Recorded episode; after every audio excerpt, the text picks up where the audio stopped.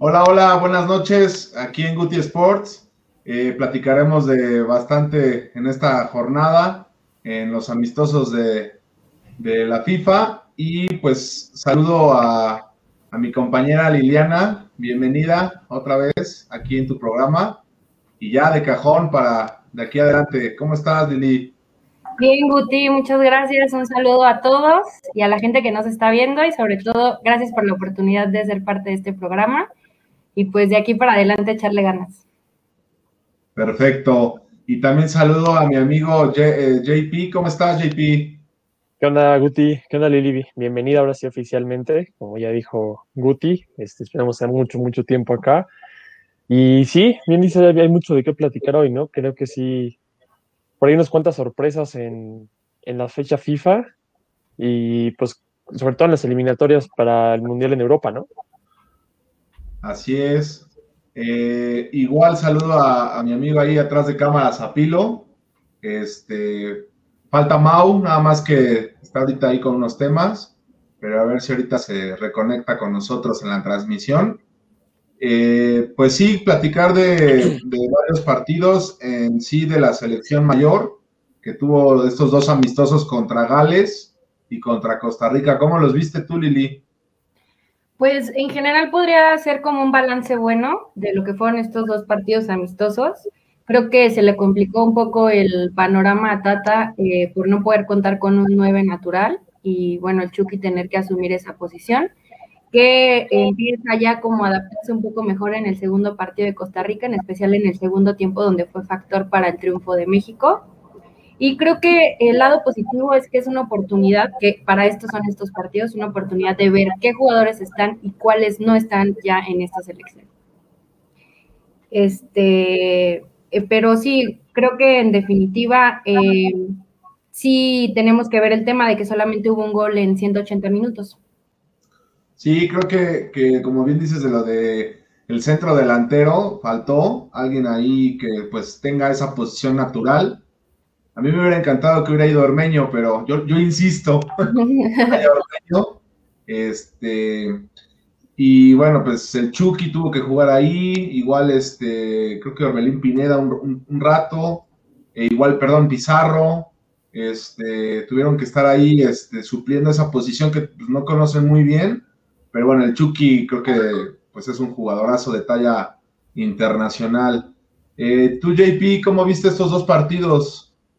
Pues coincido mucho con lo que dice Lili. Creo que preocupa que nada más se meta un gol. Preocupa también que una selección como Gales te gane el partido, pero creo que también va mucho, mucho de la mano con pues, la, desafortunadamente lesión de Henry Martin y de Alan Pulido, ¿no? Que creo que pues eran los dos que tenía contemplados uno para cada juego y al final de cuentas nos quedamos sin ninguno. Eh, el Chucky Lozano creo que si bien es un gran jugador, no es su posición nominal la de centro delantero, lo vimos bajar mucho o abrirse a las bandas y por ahí digo, como, como ya lo mencionaron, creo que también estos juegos y estas circunstancias te ayuda para en determinado momento en algún partido oficial, pues que tengas que improvisar un poco, pues ya no es tan, tan empezar de cero, ¿no? Sí, a mí, bueno, no me gustó, o sea, fíjate, fíjense que es muy padre, muy, muy bonito tener la pelota todo el tiempo, pero si no eres matón, creo que se, se dio, ¿no? Se vio todo esto de que, pues no pudiste meter los goles, ¿no? Este, Chucky al final en el segundo partido contra Costa Rica, pues encuentra el gol, que fue el hombre que tuvo más eh, opciones, ¿no? Oportunidades de gol. Eh, para mal, pues no la, no la pudo concretar, pero pienso que, que sí faltó totalmente meter la pelota, tener alguien de área y que se pueda votar, que se pueda eh, filtrar y que los mismos que son Pizarro, Orbelín y el Chucky, pues haberle filtrado, pasarle bolas, ¿no? Para meter, pues, meter la pelota. Este, me gustó más México en el contra Costa Rica, eh, creo que tuvo mejor posesión, mejor. Luego Luis Romo es un jugadorazo. Creo que va a ir, bueno, para mí tiene, este, pues tal vez los días contados en Cruz Azul, porque creo que, o pienso que puede que se vaya a, Europa. Y Orbelín también es un, crack jugadorazo.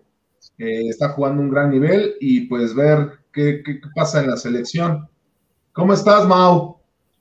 ¿Qué onda? Perdón, perdón, perdón. Tuve que, moverme un poquito porque no tenía buena señal.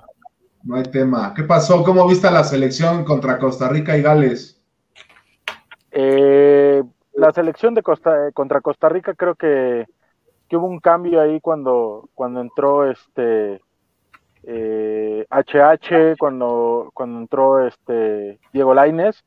Creo que se vio una cara totalmente distinta, pero creo que sigue avanzando. Sí me queda claro que, ¿mandé? El factor Laines. El factor, claro, por supuesto, por supuesto. Cuna americanista. Eh, fíjate, en los dos partidos se notó que, necesitaron de esos jugadores americanistas, ¿no?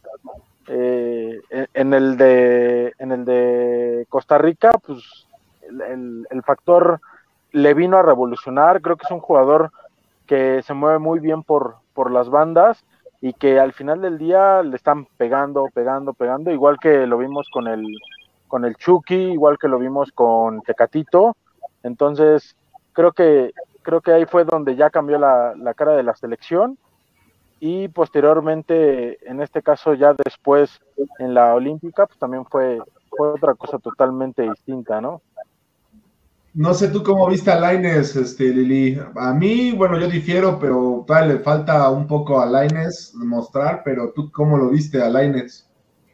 Pues eh, veo que cuando entra fallan dos recepciones, una de ellas le marcan mano no entró en el mejor del ritmo, pero a lo largo del, encuentro eh, fue acomodándose. De hecho, filtra un muy buen balón a Chucky que desafortunadamente pega en el poste. Pero yo creo en los procesos y creo que Laines es un jugador que definitivamente va a estar en la selección pero es necesario darle oportunidad también a jugadores como Laines, tener seguridad en su selección y bueno, ahora que está pasando por un mejor momento en su club allá en España. También señalar que sí hubo un cambio trascendental en el partido contra Costa Rica, en el momento en el que ingresan al campo tanto HH eh, y Orbelín, se vio un cambio fundamental. Sí, pues es un proceso que todos los jugadores y más el que es chavo, juvenil, pues tienen que ir haciendo, madurando sobre el transcurso del tiempo. Tú, JP, ¿cómo viste al HH? Creo que todos coincidimos, ¿no? Que con Costa Rica sí hubo un antes y un después de la entrada de, de Héctor Herrera, que a pesar de que no ha tenido la regularidad, incluso ya, ya se habla de su salida, ¿no? De ir al Porto, de vuelta al Porto, eh, pues creo que sí sigue siendo un jugador diferente. Yo no sé hasta dónde nos alcance, y no hablo nada más por HH, por Guardado, por, esos jugadores, pero yo no veo, o sea, más allá de HH que lo hizo bien en este partido, no veo cómo, cómo podamos competir, ¿no? Con un, a lo mejor con unas convocatorias tan cortas en algunas posiciones. Veo que llevamos muchos jugadores en el centro del campo, creo que esta última convocatoria estuvo sobrepoblada en esa posición y faltó un centro delantero. Digo, hablamos de que se lastimaron los dos que llevaron, pero creo que por ahí, yo, yo no me acuerdo de ver una convocatoria nada más con dos nueve nominales. También sabes que, o también saben que faltó y que yo veo, no hay muchos centrales, ¿eh? Moreno está reapareciendo y tiene poco ritmo, pero centrales pues yo no veo, o sea, que vengan atrás generaciones todavía, eh, o sea, sí, bueno, están, bueno, ya hablando ahorita, comentando de la preolímpica, este, pues yo no veo todavía un central que venga a quitarle el puesto a Salcedo o a, no sé, a Moreno, digo, pues Moreno viene regresando de lesiones o de poco nivel, pero no sé ustedes cómo vean esa parte de la transición, ya platicado tal vez un poquito de, la preolímpica. ¿Tú cómo lo ves, este Mau?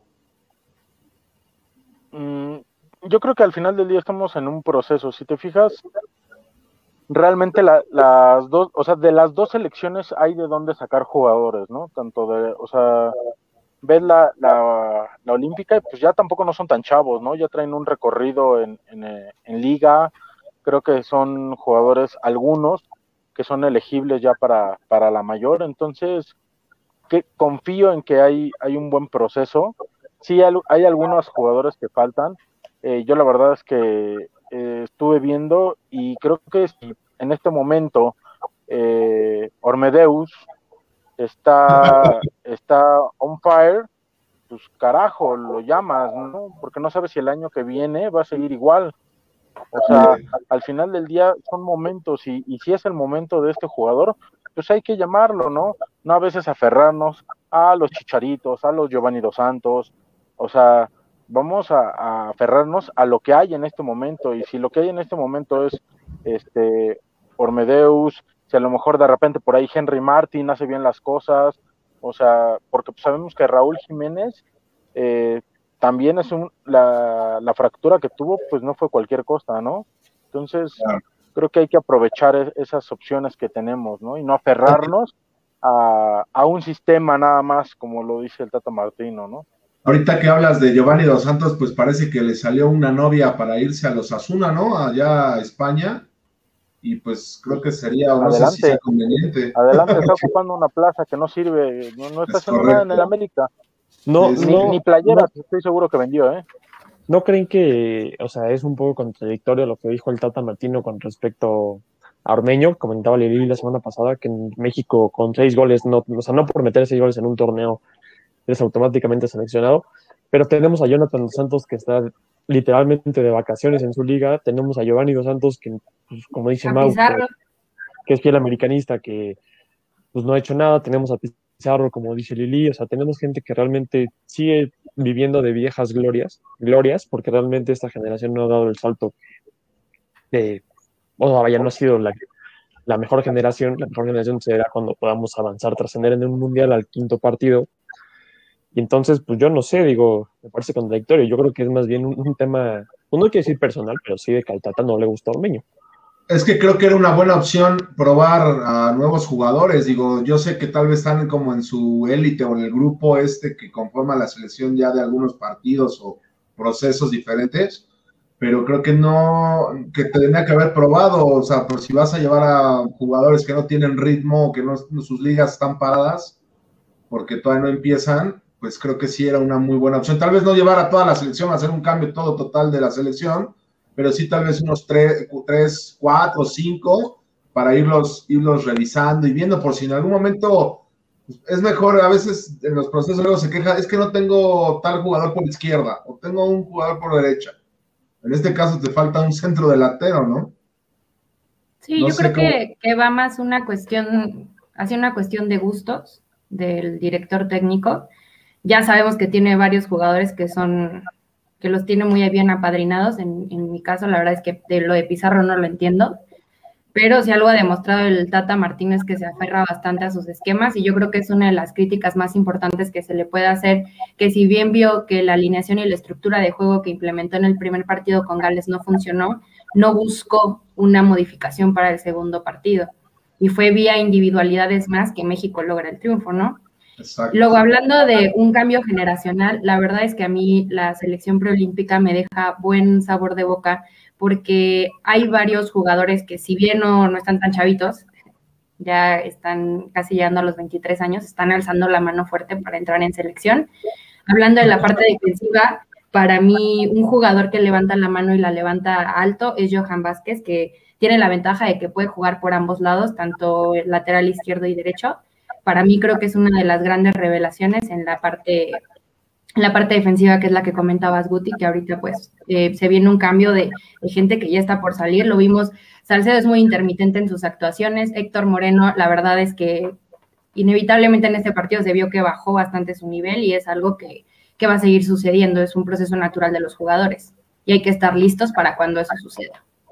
Exactamente. Tú, tú JP, ¿qué, qué te rescatas de, bueno, fue campeona la preolímpica en este torneo que hace la CONCACAF, que era el último bueno, la última selección para ir a, a, a, jugar los olímpicos en esta disciplina.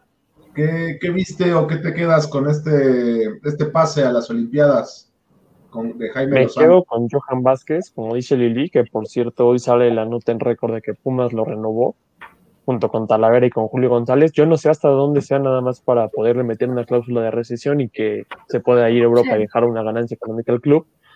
Eh, me quedo con Johan Vázquez, me quedo con este muchacho que suplió a Alan Mozo durante todo el torneo y lo. El, el lateral por derecha, Loraña. ¿Loraña? Ah, Loroña, claro, era de las cosas básicas del Puebla, mi hermano.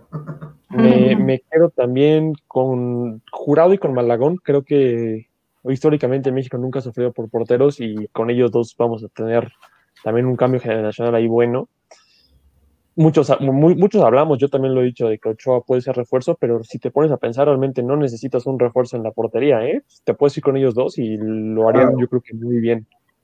Eh, pero, pero... Dime, Mau. Perdón que te interrumpa, JP, pero sabemos que al final del día eh, necesitas una seguridad atrás, ¿no? Y esa seguridad, la experiencia, a veces la presión que te puede dar un partido, pues esa la tiene Ochoa, Ochoa o, en este caso Talavera, ¿no? Cualquiera de las dos opciones. Y eso es algo que no tiene jurado, ¿no? Puede es un buen portero, pero creo que al final del día el reforzar la portería es algo primordial, ¿no? Y muchos equipos lo hacen por, por esa parte de seguridad. Ah, yo estoy no, dime. Yo estoy de acuerdo aquí con, con JP. Eh, en caso de que se tuviera que llevar ya un portero veterano, yo creo que por merecimiento tendría que ser Corona, que fue el que estuvo eh, cuando México ganó el oro. Yo personalmente no creo que, que, tengamos que apuntar a llevar a un portero veterano como Ochoa, porque estamos hablando de procesos, estamos hablando de que el olímpico es la oportunidad de muchos jugadores de foguearse con las mejores selecciones a nivel internacional. Y para eso hay que estar pensando en un jurado que para mi gusto es el siguiente portero de la selección mexicana y que de nada sirve llevar a un Ochoa o llevar a un Talavera que están ya en la recta final de sus carreras y que en selección ya no es el futuro. Entonces, para mí es una gran oportunidad de llevar en este caso a jurado. Pero también creo que tiene que ser este ya hacer presión para hacer ese cambio generacional, porque también yo no sé hasta dónde jurado te sirve o te serviría más si está en ritmo de juego, pero si te das cuenta, jugado dos partidos con Cruz Azul y, pues no, no, no te habla de un ritmo de juego que debería ser para una competición como esa. O sea, sí estoy de acuerdo que tiene que ir jurado. Yo no llevaría tampoco a ningún portero, pero sí presionaría para que jurado fuera titular en Cruz Azul. Tú, Mau, ¿a quién, quiénes son tus tres elegibles para hacer el refuerzo de la Olímpica? Bueno, creo que se salió tantito Mau. Tú, Lili, ¿quiénes son tus tres? Pues mira, había mucha controversia para empezar en el tema Vela, ¿no? De una, en una conferencia le preguntaron a Martino que qué opinaba él si en dado momento eh, Jimmy Lozano quisiera llamar a, Vela. Para empezar, él puso la postura de yo no soy el jefe de Jimmy, él tiene libertad para llevar a quien desee y que se le va a dar prioridad a la selección olímpica que a la de Copa Oro lo dejó bastante claro, pero también dejó bastante claro que para él no le parecía justo llevar a un jugador que ha rechazado a otras elecciones, que era incongruente decir, en esta sí juego, en, esta no, no, no voy a estar, ¿no? Entonces, a mí Carlos Vela me parece el jugador más talentoso que hay en este momento, quizá no en el ritmo del Chucky o de Corona, pero es un jugadorazo. E independientemente de eso, yo no lo llamaría por esta cuestión de la negativa a participar en tu selección nacional que me duele, me duele, pero no lo llevaría. Entonces, en este caso, para mí sería HH, eh, es un jugador fundamental. Y si algo se vio en la media de la selección mexicana es que sí nos hace falta. Y también hay que darnos cuenta que en esta competición México fue la selección a vencer. Estuvimos jugando con puras escuadras que el nivel es inferior a nosotros. Ahora, cuando sea la, las Olimpiadas, vamos a jugar con muchos equipos que estén sobre la mesa igual o incluso sean superiores. Entonces hay que fortalecer esta parte. Ajá. Este, a otro jugador que también me gustaría que llevaran es Lozano y al Tecate. Digo, independientemente de que va a haber complicaciones, porque como no son fecha FIFA, los clubes no están obligados a prestar a sus jugadores. Claro, entonces tú te quedas, tú llevarías de refuerzo a Tecate, Lozano y a Herrera. El HH, ok. ¿Y tú, Juan Pablo? yo llevaría a un centro delantero. Hoy día creo que es complicado hablar de un centro delantero mexicano, pero creo que tenemos que reforzar esa posición porque nos vendían a Macías como, o sea, yo veo a Macías en Chivas que debe salir de Europa, ¿eh? O sea, con los partidos que ha dado, no nada más en el Proolímpico, sino desde que regresó a Chivas, no lo veo a nivel para irse a Europa, no lo veo a nivel ni siquiera para poder trascender aquí en México. Entonces, yo llevaría un centro delantero. Sin embargo, también llevaría a, Macías. O sea, no, no estoy diciendo que dejaría a Macías por el otro centro delantero, me llevaría a los dos. Me llevaría al Chucky Lozano y me llevaría al Tecatito Corona. Entonces, Chucky Lozano, Tecate y. y algún centro delantero. ¿Pero a quién? Pues si me dices hoy, Hoy. me llevaría a Henry Martin. A Henry Martin. Ok. Y, y co- coincido mucho con Lili con HH, pero fíjate que está Charlie Rodríguez, que creo que lo hizo muy bien. Pero Charlie está en la preolímpica, ese va a ir seguramente. Sí, sí, sí. Ajá, por, por eso yo. Ah, o sea, de que descartarías a HH. Por, por Charlie. Pero entonces te falta un refuerzo. ¿A quién llevabas? No, no, no. Tecatito, Ah. Chucky y el 9 que esté en buen momento en ese momento, valga la redundancia. Yo, yo llevaría a Chucky Lozano. Este, estoy entre Guardado y HH. Ujú. O yo, si es, mira, creo que Mouse estaba refir- bueno, refiriendo a una persona, cuando fue campeón olímpica México, hace ya en el 2012, si no me equivoco, eh, en Londres, eh, llevaban a un portero con una experiencia enorme que es Corona, y llevaron a Salcido, que es otro, era un central que era, era plurifuncional, te podía jugar de contención, de central, de lateral. Este, y si no me equivoco, el tercer refuerzo era Aquino, Javier Aquino, creo, ¿eh? no, no, si no estoy mintiendo. Eh, creo que a mí me faltaría, me Oribe. gustaría ese referente, como bien dice, ¿mande? Corona, Salcido y Oribe. Ah, perdón, era Oribe, cierto, porque aquí no le daba la edad, cierto. Oribe era un el delantero, claro. Entonces yo llevaría al Chucky, este, llevaría a, te digo, a Guardado tal vez por la referencia que es el capitán de la selección, pues mayor. Rafa Márquez. Exactamente, exactamente, que fue en su momento lo que hicieron con Corona, porque Corona fue el capitán. Y este, y un central, no sé, tal vez Salcedo, pero no lo sé, o sea, no tengo todavía así certeza que sea Salcedo, pero falta un central a mi gusto, de esos tres. Este, pero en el tema específico que estaba platicando Lili y Mau, del portero, que tú coincidías, Juan Pablo, yo creo, creo que a, Ma- a Mau ya no está ahorita para la réplica, pero creo que le gana el corazón porque es, de, es del América este, Ochoa, pero creo que el referente en sí debe ser guardado antes que nada.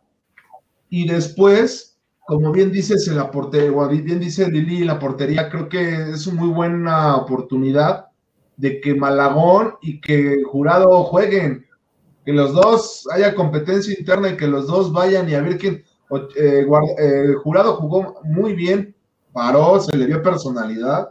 Creo que es lo que necesita. Realmente un portero es el que lo que puede ser lo que quieran, pero debe tener personalidad para enfrentar este tipo de partidos, porque te vas a enfrentar a un Brasil, a una Argentina, va a haber penales, va a haber jugadas que tienes que salir, o sea, mucho que, que pensar y creo que Malagón y, y tal vez Malagón es titular en su equipo y Jurado no, que- lo que decía Lili, ¿no? Que le falta que pues, ya se retire Corona y que él tenga ya juego, ¿no? Pero No que creo que es una, como él lo dijo, ¿no? Una- un reto más en, en el haber ganado ese triunfo porque en Veracruz le fue mal, ¿no? Pero muy mal. Entonces yo creo que, Sí. que sería para mí importante que Jurado fuera, o no, que se que lucha, bueno, se- ahí compitieran entre Malagón y Jurado. ¿no? Sí, sí. Pero pues ya a ver Jimmy Lozano que lo que a mí me gusta o las declaraciones que han dicho de Jimmy Lozano y el Tata es que creo que por primera vez están alineados los dos. Ah, En, en procesos, ante- procesos anteriores siempre ha sido el, por ejemplo, cuando fue Hugo Sánchez, él llevaba a la mayor y quiso llevarla a preolímpica. Creo que ahí hubo un error. Pero ha, ha habido muy buenas, eh, lo que veo ahorita muy buena eh, como sinergia entre estos dos. Y fíjate que me da mucho gusto por el Jimmy Lozano, ¿eh? que jugó una eliminatoria muy buena hace muchos años para un mundial, para el de Alemania, y que al final no fue por cosas de familia, pero él tenía que haber ido a ese mundial y hoy, pues, hoy lo representa muy bien a esta selección. ¿eh?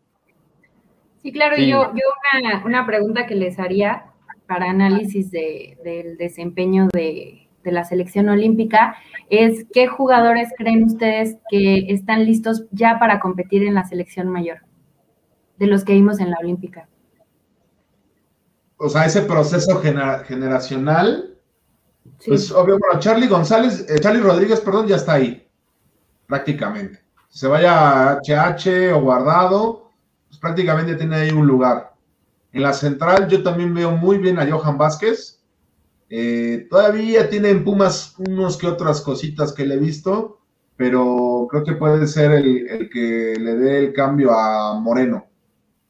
Y puede que Sepúlveda igual, ¿eh? Que avance un poquito y que tenga más minutos con Chivas y que gane un poquito más de cosas, pero yo también lo veo completo. Me queda duda de Mozo y me queda duda todavía de Loroña. Todavía los veo muy chavos por esa parte. Y adelante, JJ pues, Macías todavía le falta, creo yo. Este, Antuna pues ya ha estado en la selección mayor. Y este, Alexis Vega, que creo que es, a Pizarro, digo, bueno, em, este, perdón, Alexis Vega yo lo veo pues ya en un futuro, pues no muy lejano, porque ya se están acabando muchos de los seleccionados, ¿no? De la mayor. Un Pizarro, Tal vez Orbelín todavía se quede un tiempo más, pero yo a Pizarro ya no lo veo con mucha, con muchas ganas, no sé, veo, parece que juega como con una displicencia y con un desgane bárbaro. ¿Tú, JP, cómo lo ves? Yo igual coincido, me quedo con Johan Vázquez, que sí, en Pumas creo que le falta mucho, sobre todo la salida del balón, ¿no? Eh, eh, erra muchos pases al momento de sacar el balón del fondo. Me quedo Loroña me sorprendió muy, muy, muy bien. Me quedo también con él. Me quedo con Charlie Rodríguez, que ya está también en ambas elecciones. Me quedo con JJ Macías para el medio, medio largo plazo. Y creo que ya. Antuna me parece buen jugador, pero me desespera mucho que al menor toque eh, intente vender la falta. Me desespera mucho eso de Antuna en Chivas y en la selección me desespera mucho. Alexis Vega. ¿Mandé? Está haciendo un Neymar. Pero es, desesperante, porque tiene para seguir adelante y prefiere dar un salto y vender la falta. Alexis Vega me parece buen jugador, pero creo que le hace falta mucho sentar cabeza. Igual que Antuna, le hace falta mucho sentar cabeza, eh, darse cuenta de dónde están parados, para qué equipo juegan y, que están representando a su país. Creo que eso es lo que les hace falta. Cervantes me gustó, ¿eh? que es de Santos, este nuevo chavito, es pero bueno, todavía le falta. Todavía pero trabajando bien. Y hay otro chavo de Santos también, no me acuerdo cómo se llama. Este, ay, no recuerdo. Eh, también es bueno, ¿eh? Yo veo que hay uno que no han mencionado y para mí es como el que creo que más merece ya estar en la selección mayor y es Córdoba. Ah, claro. Bueno, el Tata lo ha convocado varias veces y ya está ahí. ¿eh? Es que, ¿sabes qué? Yo le he visto que es algo intermitente. A veces da unos partidazos, y también pasa con el América, ¿eh? Da unos partidazos, y de repente ni sus ni siquiera aparece. Te preguntas, ¿jugó Córdoba? Porque sabes que es el, distinto, ¿no? Sí, claro, y por eso hacía la pregunta de en este proceso del preolímpico. La verdad es que es justamente lo que decía, incluso el Tata lo dijo, en el momento en el que él sea consciente del jugador que es, eh, va a cambiar muchísimo su nivel. Ahora, para mí fue un jugador bastante constante, eh, tuvo cuatro anotaciones y yo creo que no le dieron el balón a mejor jugador ahí como para no duplicar la premiación. Este, estoy también de acuerdo en Johan Vázquez. Eh, Antuna es un jugador que me gusta, pero todavía demuestra estar demasiado joven. Está dotado de muchas habilidades, del factor velocidad, y eso a veces le impide un poco a veces, eh, entender que el juego del fútbol es en equipo y entonces prefiere como resolverla sola, pierde balones que son importantes, pero creo que también ese es un proceso que todo jugador tiene que llevar. Y la cosa que mencionaba JP de vender las faltas, creo que es una cosa que en especial los mexicanos acá en Liga MX lo hacen, pero como el pan de cada día, y creo que es algo que, por ejemplo, a Chucky se lo modificaron mucho en el Napoli, que él también lo hacía y fue muy criticado por eso, y ahora viene ya con otra cara. Entonces creo que sí es una cosa de más de fogueo y de crecimiento personal del jugador. Sí, Yo es correcto. Una pregunta así, fácil. hasta dónde va a llegar México en, en esos Olímpicos, considerando que los clasificados son Japón, República Checa, Arabia Saudita, Australia, Costa de Marfil, Egipto, por ahí está confirmado que va a ir Mohamed Salah, Sudáfrica, España, que parece que se va a meter a la lista Sergio Ramos, Alemania, que tiene una generación también de jóvenes brillante, Francia, que el mismo Mbappé da la edad para ir a unos Juegos Olímpicos, Rumania, Nueva Zelanda, Argentina, que por ahí se habla de que Paulo Dybala puede llegar a reforzar esta selección, Honduras y México. Pues es que también depende cómo sea el sorteo. Hasta que no tengamos sorteo, yo creo que no te voy a poder decir. Me gustaría que fuera otra vez campeón. Ahorita lo que más suena es que eh, Kylian Mbappé ya dio la declaración de que no va a participar en los Juegos Olímpicos porque le queda un año de contrato con el PSG y en ese momento quiere concentrarse más en, su futuro. Pero digo, aunque él no vaya, la verdad es que tienen, por ejemplo, a Upamecano, tienen a Pogba, Kanté, o sea, la verdad es que sí cuentan con muy buenos refuerzos y también considerar que ahorita España viene a ser de campeón de Europa de la sub-21 y Alemania subcampeón. Entonces ellos sí son equipos que respetan los procesos, entonces creo que vienen, vienen bastante bien. Argentina incluso pueden llamar al propio Leonel Messi este, va a estar, va a estar complicado, la verdad. Y es por eso lo que, lo que hablábamos hace rato, de que hay que tomar en serio esto de reforzar el equipo y no quedarnos con la idea de que el nivel que hubo en Proolímpicos es el que vamos a enfrentar en los Olímpicos, porque estaríamos totalmente equivocados. Y en el 2012 que creo que no hubo un equipo tan importante, no nos enfrentamos a una potencia en ningún aspecto, salvo Brasil, que fue en la final. pero estuvo, creo que fue Ghana, Japón, este, Suiza, Senegal. No, fue Senegal, ¿no? En vez de Ghana, creo. No, fue Gabón, Gabón. Ah, Gabón, cierto, era un africano, claro. Gabón, eh, Japón, Suiza. Brasil y no me acuerdo quién más. Suiza y ah, Corea. Con Suiza creo que se perdió. Y Corea del, Corea del grupo, en el mismo grupo. Sí, sí, sí. Y por ahí también se nos puede complicar. Pues recuerden los que nos están viendo mandarnos sus comentarios, eh, darnos sus likes, este, suscríbanse al canal de YouTube, Booty Sports, este, mándenos sus preguntas y vamos a entrar ahorita a una dinámica en la cual vamos a platicar por qué le vamos al equipo al que le vamos, eh, por tal vez los colores, por la familia, la tradición, no sé, ahorita nos vamos a, comentar toda esta parte de por qué el amor al equipo, eh, quiénes son nuestros ídolos, también si gustan mandarnos sus comentarios. Este, igual mándenos preguntas o, lo que gusten este, para comentarlo aquí en el, programa. Pues ahora sí, chicos, ¿quién quiere platicar? Si quieres tú, Lili. Este, ¿Por qué le vas al que? Bueno, primero tu primer acercamiento, ¿no? Con el fútbol. ¿Cómo? Ah, tu primer acercamiento con el fútbol, eh, por qué le vas al equipo que le vas, todo este rollo. Ok, ok, la historia es larga. Llevo ya este, jugando fútbol cerca de 20 años. Empecé ya grande en comparación con, con, las chavas que llegué a competir, que desde los tres años ya estaban en Pumitas. Empecé entre los 9 y 10 años. No fue una imposición de mi padre o de mi madre. O sea, a mi papá le gusta el fútbol, pero era más de básquetbol. Eh, me salió el gusto en un parque jugando retas y en cuanto mi papá se dio cuenta que me gustaba, pues entre él y mi mamá empezaron a pues, buscar mi equipo, comprarme mis primeros tenis y de ahí empezó toda la historia. Pero en sí ya ver el fútbol empezó yo creo cuando tenía 14 años y yo creo que ahí viene mucho el por qué yo lo voy a Pachuca. O sea, me toca empezar a ver el fútbol cuando era ese Pachuca, pero el Dream Team. O sea, que fue campeón en 2006, 2007, gana la Sudamericana. Entonces, en ese entonces mi ídolo era Andrés Chitiba, el colombiano, y mi correo era Lili Pachuca-Chitiba, por el que sufrí bastante bullying. y lo conservé hasta la universidad, hasta que un profesor empezó a decirme Lili Pachucona pero este, sí, sí, sí, el, Pachuca es el equipo de mis amores. Y bueno, aunque ya tenemos bastantes años sin muchas satisfacciones, pues yo creo que es parte de ser aficionado, ¿no? Estar con tu equipo a pesar de los malos resultados. Pero sí, yo creo que le empecé a ir porque me tocó empezar a ver el fútbol en la época en que Pachuca era pues, una máquina. Oye, pero ¿de qué empezaste jugando? ¿O qué posición te gustaba? O...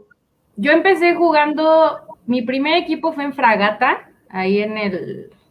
Eh, era tierra, era tierra ahí, este, y empecé en equipo de niños. Y entonces ahí yo empecé de medio campo, me aventaban por una banda y córrele, ¿no? Entonces esa, esa fue como que yo dije, yo juego por la banda, juego por la banda.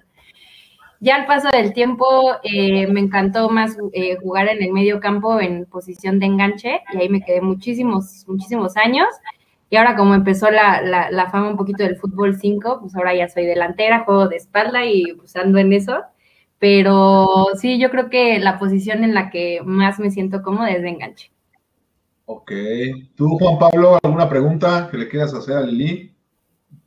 Pues una pregunta más bien como de tu experiencia, ¿qué fue lo más complicado que tuviste para empezar a jugar fútbol? Porque si ahorita es complicado que una niña encuentre oportunidades de jugar, creo yo espero, o yo digo que hace mucho tiempo, tampoco digo que lleve mucho tiempo, este, pero yo creo que era más difícil, ¿no? Sí, o sea, y sobre todo porque, digo, la verdad es que muchas de mis amigas sí fueron como muy metidas al fútbol por sus papás y probablemente estaban como más empapados de las escuelitas que había, por ejemplo, pumitas de niñas o así, ¿no? Entonces, pues mi papá no tanto, entonces buscamos ligas y preguntar, oye, ¿puede jugar mi hija? Eh, pero pues es niña, decían, no, pues no hay problema, te firmo un papel y ahí va, ¿no? Entonces, quizá eso fue que no había como muchas ligas de niñas, pero creo que me fogueó muchísimo, más físicamente empezar a jugar con niños. Y este, sí, yo creo que el, primer impedimento fue ese, y después sí, la parte cultural y, en México de una niña jugando fútbol es como, ah, bueno, o eres lesbiana o eres machorra o siempre te enfrentas a, ese tipo de cuestionamientos, pero para mí que empecé chiquitita, yo creo que el factor del apoyo de mi familia jamás eh, me impidió como el sentirme ofendida o quizá un poco afectada por los comentarios, ¿no? Oye, ¿y, quiénes eran tus eh, ídolos de internacionales o algo? ¿Empezaste a ver mundiales o...? Sí, pues... Pues para mí, como cuando estaba chiquita, yo creo que de los jugadores que más admiré cuando empecé fue Ronaldinho. O sea, en esta onda de que mm. transformó el fútbol y el yoga bonito y todo esto, o sea, era muy lucidora, me gustaba mucho.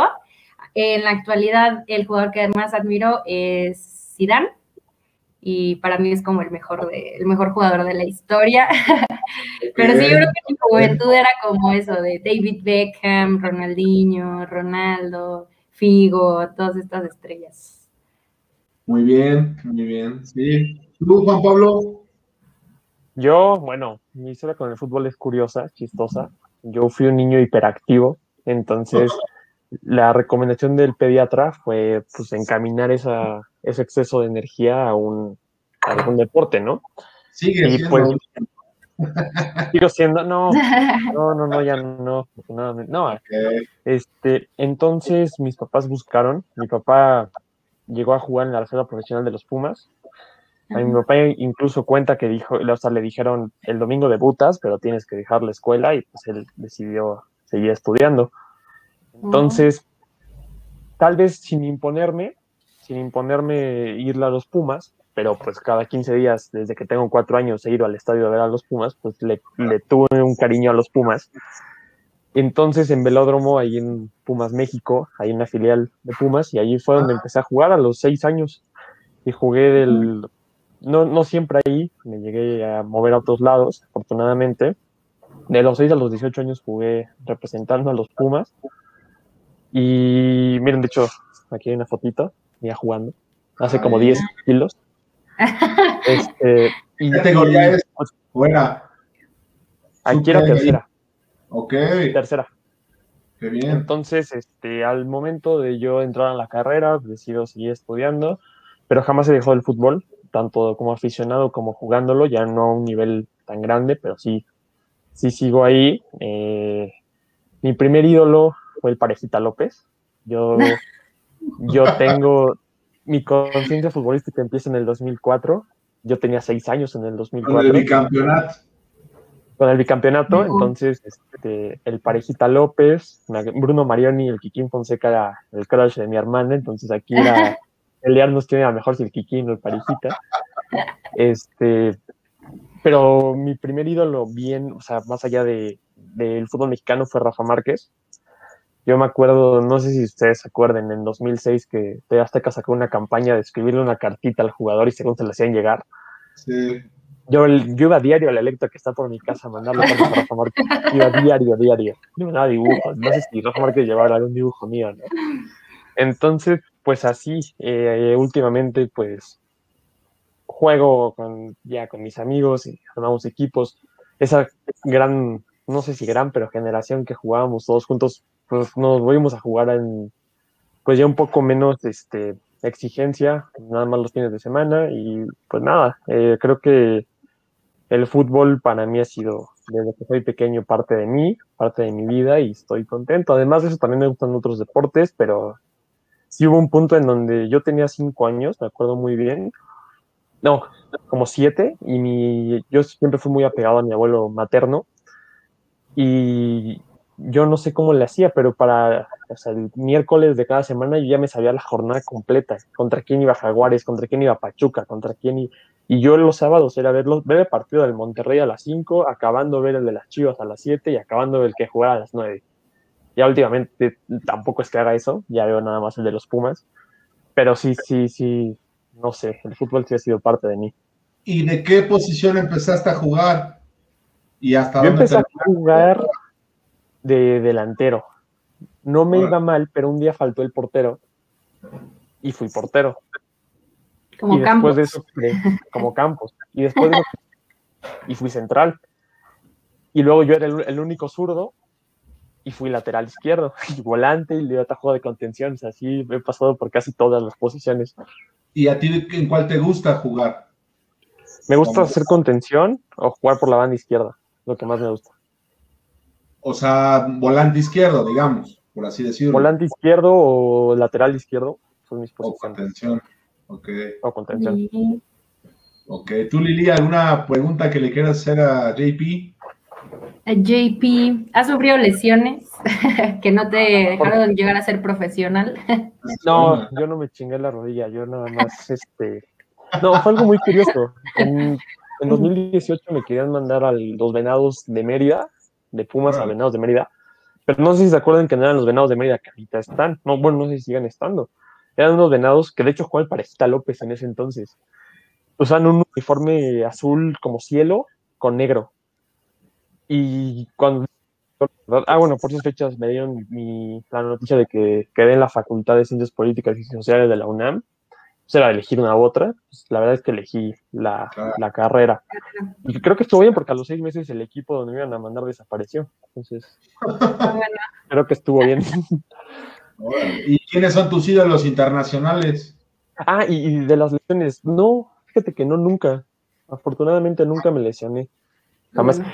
Mis ídolos internacionales es mi, mi máximo es Andrés Iniesta. Me gusta mucho cómo juega, me gusta mucho su forma de, de trabajar, de siendo callado, eh, ganar todo. Y a lo mejor de él no necesitaba nunca los reflectores. Rafa Márquez y Ronaldinho también creo que fue, fue uno. No sé si se acuerdan que hace por ahí 2007 salieron las clases del Barça que salían en, en discos y eran los, eh, los jugadores de Barcelona dando según clases de fútbol para niños. Creo que no. no. No, pero sí he visto algunos videos.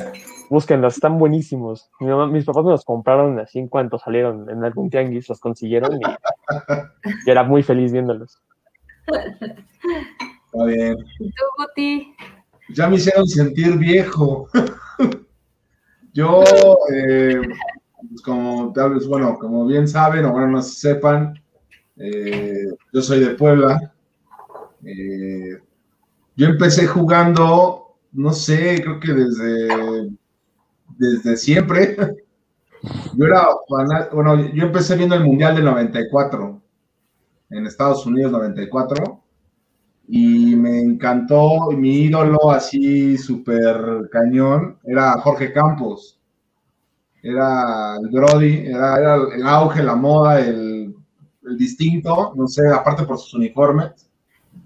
Y pues mi tío, el hermano de mi mamá, jugaba fútbol. Él jugó, él se fue, se fue acabando la prepa, el mochilazo a Inglaterra y coincide que empezó jugando de portero, ¿no? En tercera división de Inglaterra, por amor al fútbol, ¿no? Mi tío es alto, bien, todos los ingleses igual, son duros, ¿no? Y fuertes. Entonces, este, pues, y con él regresó, yo ya nací todo y mucho jugué con él y jugábamos y desde morrito, porque a mi papá no le gustaba, o sea, no le gusta el fútbol, le gustan otros deportes, ¿no? Como dice Lili, era más de squash o pronto mi papá. Y con mi tío, pues era como, como anillo al dedo, ¿no? O sea, todos era de aquí para allá el fútbol y todo. Y después, este, yo me voy creciendo en la secundaria y todo, y jugaba de, de, central, en la defensa central. Pero como comentaba este, eh, ¿cómo se llama? Este. Juan Pablo, Lili, Mau. Como, eh, perdón, eh, yo empecé jugando en la central, pero fui creciendo y como decía Juan Pablo de que no había portero, yo me vine a a la Ciudad de México y empecé yéndole al, bueno, empecé a jugar de portero, imagínense. Ya sabes, pónganse ese y no sé qué. Pues ya, y como no conocía a nadie, pues yo era el único que me tuve que poner y era yo una coladera horrible. Pues pasó el tiempo, me puse las pilas y empecé a parar, a parar, y ya era después en las retas era el primero que me, que me escogía, ¿no? Me elegía. Y de el equipo al que le voy, híjole, aquí es un tema, uy, me van a matar, pero mis amigos dicen que, que tengo 17 equipos menos uno, yo soy, yo no lo van a creer, pero yo le iba, yo era de las chivas rayadas del Guadalajara a muerte, de hueso rayado.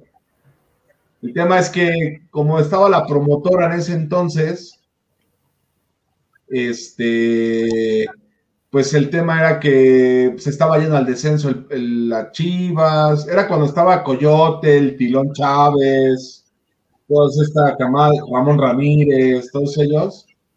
Y pues yo amaba a las Chivas, pero era como un Inter de que estaba, siempre estaba ya peleando el descenso y todo, y yo era el Inter en que me venía a México, ¿no? Entonces me vine a vivir a la Ciudad de México y entré yo a la secundaria, le iba yo todavía a las Chivas, la prepa, y en la prepa empecé a ver a los Pumas. Y empecé a los Pumas. Entonces me volví como azul y oro y todo. Solo fui una vez al estadio, que fue en una final de la Libertadores. No, Sudamérica, perdón. Sudamericana, entre Boca, y Boca. Yo fui ese partido. Y fui con un amigo y este que consiguió boletos y no sé cómo los consiguió y fuimos.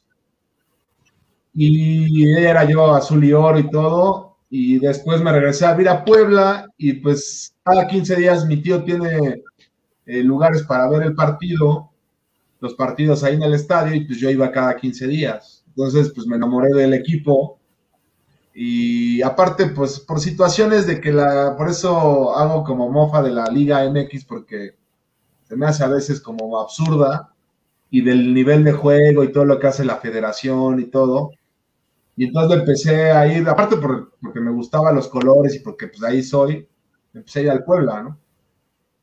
Por eso es que al Puebla. Y de ídolos internacionales, mi ídolo internacional así de toda la vida son dos. Bueno, fui creciendo, ¿no? Pero vas entendiendo a los jugadores y todo, ¿no? Pero así dos, dos, así que amo con todos mis seres Zinedine Zidane y, el, y Ronaldo, el, el fenómeno. ¿El fenómeno? Era el líder hasta cuando, hasta cuando metía gol y, festejaba así. Y de México, que yo, bueno, aparte de Campos de la selección y todo, porque era de la selección, lo veía yo más en la selección, lo ubico más en la selección que con Pumas o así. Este, a José Saturnino Cardoso. Era mi, o sea, era un deleite verlo jugar. Era cada domingo prender el, fútbol a las 12 del mediodía y ver lo que le iba a hacer al otro equipo.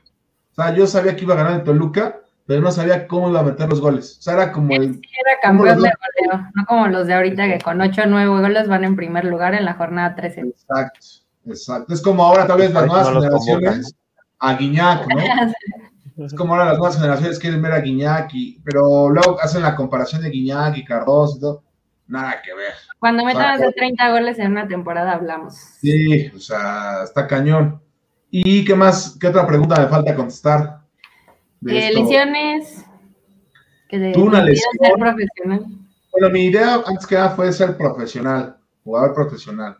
Después de que fui de las, bueno, que fui central, defensa central, toda la vida jugué este, de portero, fui seleccionado y todas las, en la preparatoria y todo, igual en la, en la universidad, hasta que tuve una lesión en la mano, me la fracturé, este, no jugando ni nada, pero desde ahí como que me, me entró el, como el miedo y empecé a jugar de defensa central otra vez. Empecé de contención, central, o sea, bueno, empecé de delantero y ya vas para atrás otra vez. Y, me quedé en la, en la central. Y de la lesión, tuve una lesión hace ya como 15 años jugando de, de central, o de la central lateral. Me esguincé el tobillo, eh, no me lo cuidé y se me regó el líquido y hace poco me tuvieron que infiltrar el tobillo y eso porque pues me lo fui, seguí jugando, no me lo cuidaba y todo, no dejaba que desinflamara el tobillo y pues me lo seguí eh, eh, lastimando y lastimando hasta que apenas hace como un año, casi como dos, me infiltraron el, tobillo para, ya sabes, un, me hicieron un ultrasonido y todo y ya me, me se supone que me hicieron la, la lesión, ¿no? la inflamación que tenía.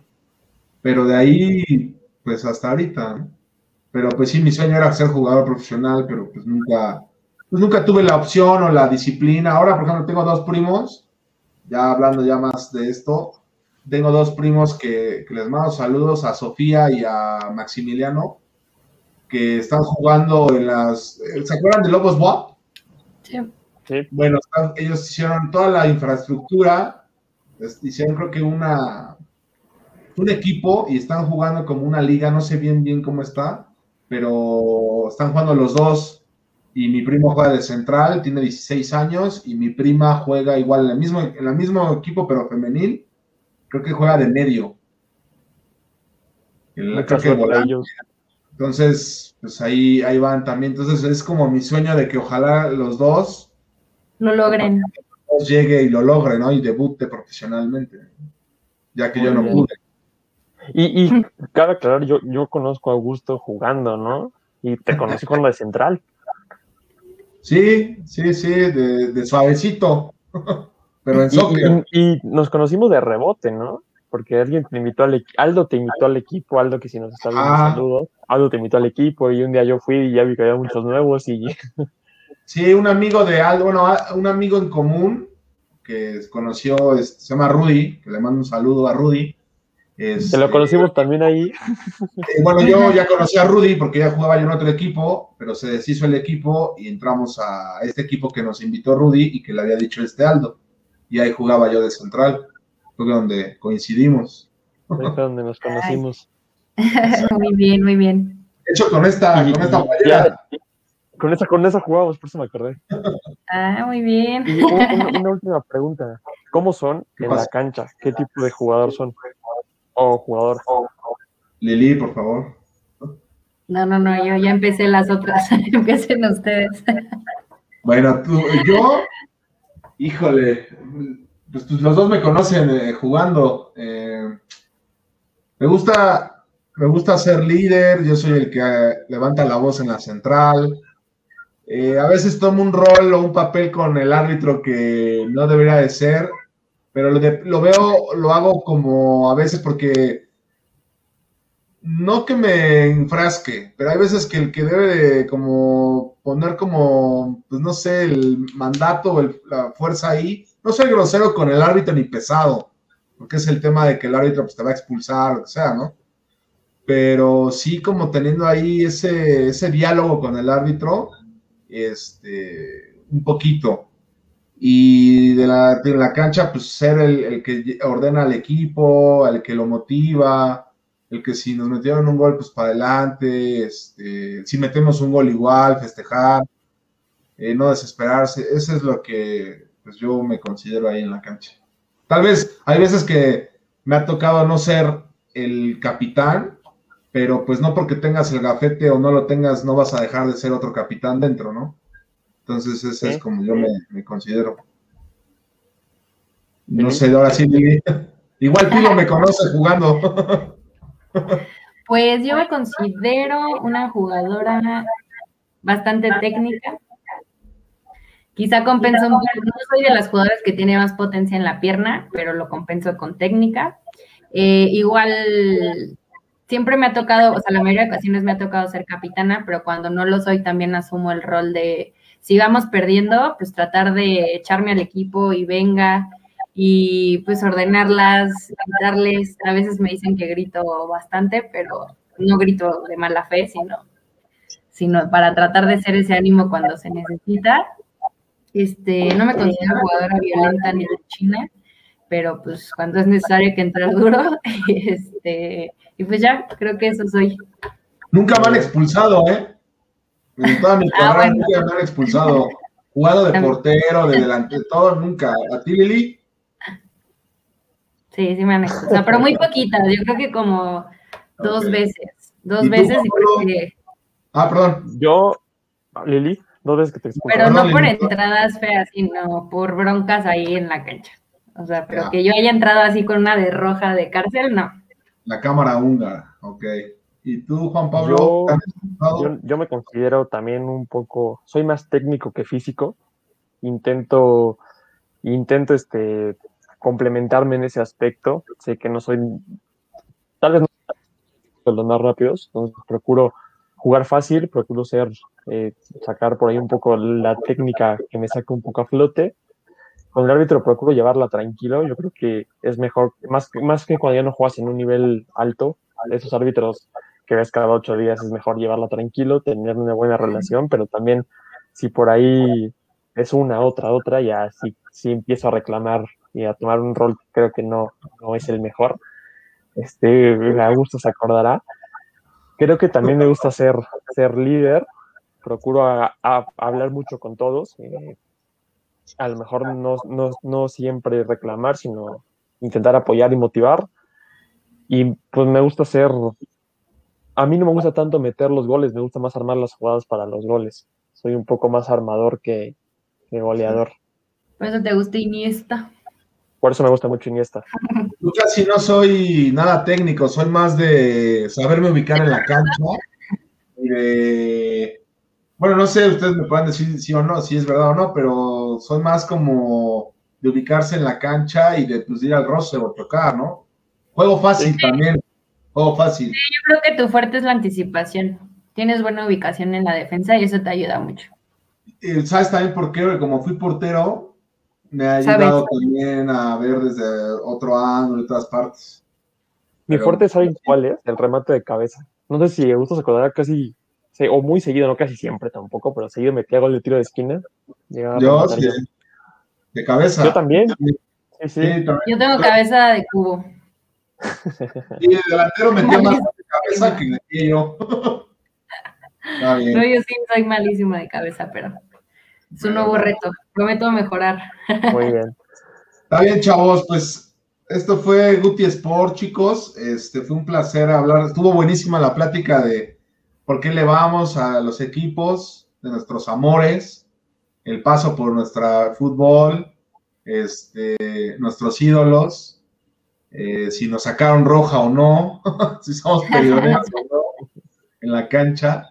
Este, pues nos veremos en otro programa. Mouse tuvo que, tuvo que, tuvo mala conexión. Ya ven que pasa esto con el internet, pero pero pues así es esto de, las videollamadas o de los este, enlaces en vivo.